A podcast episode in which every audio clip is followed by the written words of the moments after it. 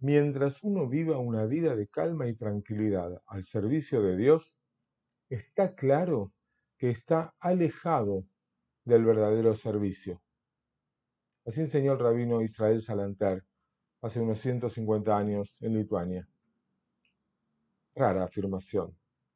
¿No se supone que la práctica espiritual nos debería llevar a una vida más tranquila? ¿Cuál es el punto de cultivar una vida interior si no resulta en una mayor tranquilidad? El sentido de lo que enseña el rabino Salanter probablemente apunte a decir que si uno llegó a un lugar en su vida donde todas las aguas están calmadas y no hay ni una ola, una muy buena posibilidad es estar en coma, o al menos profundamente dormido. No es un buen lugar para estar.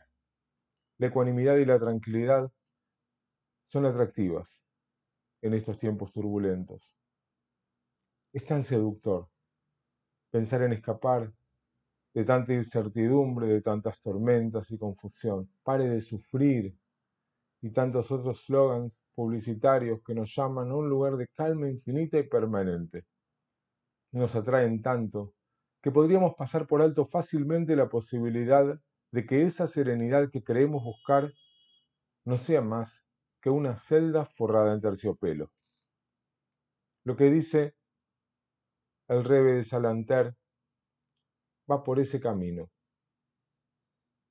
La comodidad, dulce y suave, nos invita a acurrucarnos en la cama y a dormirnos.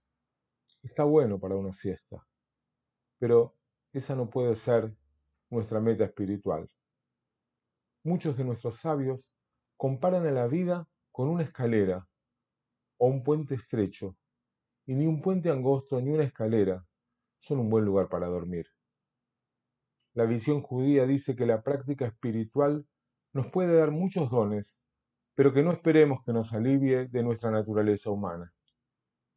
El enfoque judío de la vida considera al ser humano que dejó de buscar, que siente que llegó, que ya terminó, que una luz desde arriba lo ilumina y le permite descansar, que es una persona que se ha perdido. Solo aquel a quien la luz le sigue haciendo señales, para quien la luz está tan distante como siempre, se puede considerar que ha recibido algún tipo de respuesta. La ecuanimidad es un estado de estabilidad y equilibrio. Es así que se nos invita a cultivar un rasgo del alma que en hebreo llamamos menuhat anefesh, la calma del alma. Es importante, un alma tranquila, pero ese no es el estado de una estación final llamada paz y tranquilidad. En cambio, se nos invita a la práctica de la ecuanimidad, ese equilibrio interno que coexiste con un mundo y una experiencia que acepta turbulencias e incluso huracanes, porque así es la vida. La serenidad es la corona de todas las virtudes, decía el alter de Kelm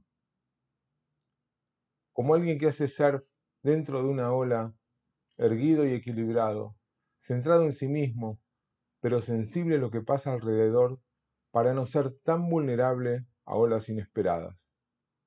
Ustedes dirán, qué genial lo que dice el rabino, pero ¿cómo se hace?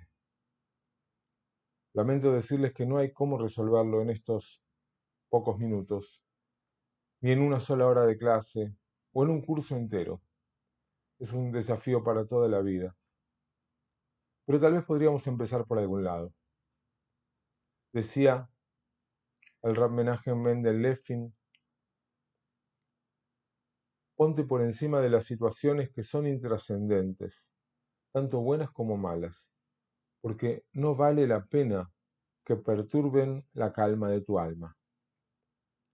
La calma del alma se describe como una especie de independencia para poder crear cierta distancia y poder ponernos por encima de muchas situaciones que miradas desde otro lugar pueden darnos una mejor idea de cómo atravesarlas o si valen la pena dejar o no entrar a nuestras vidas.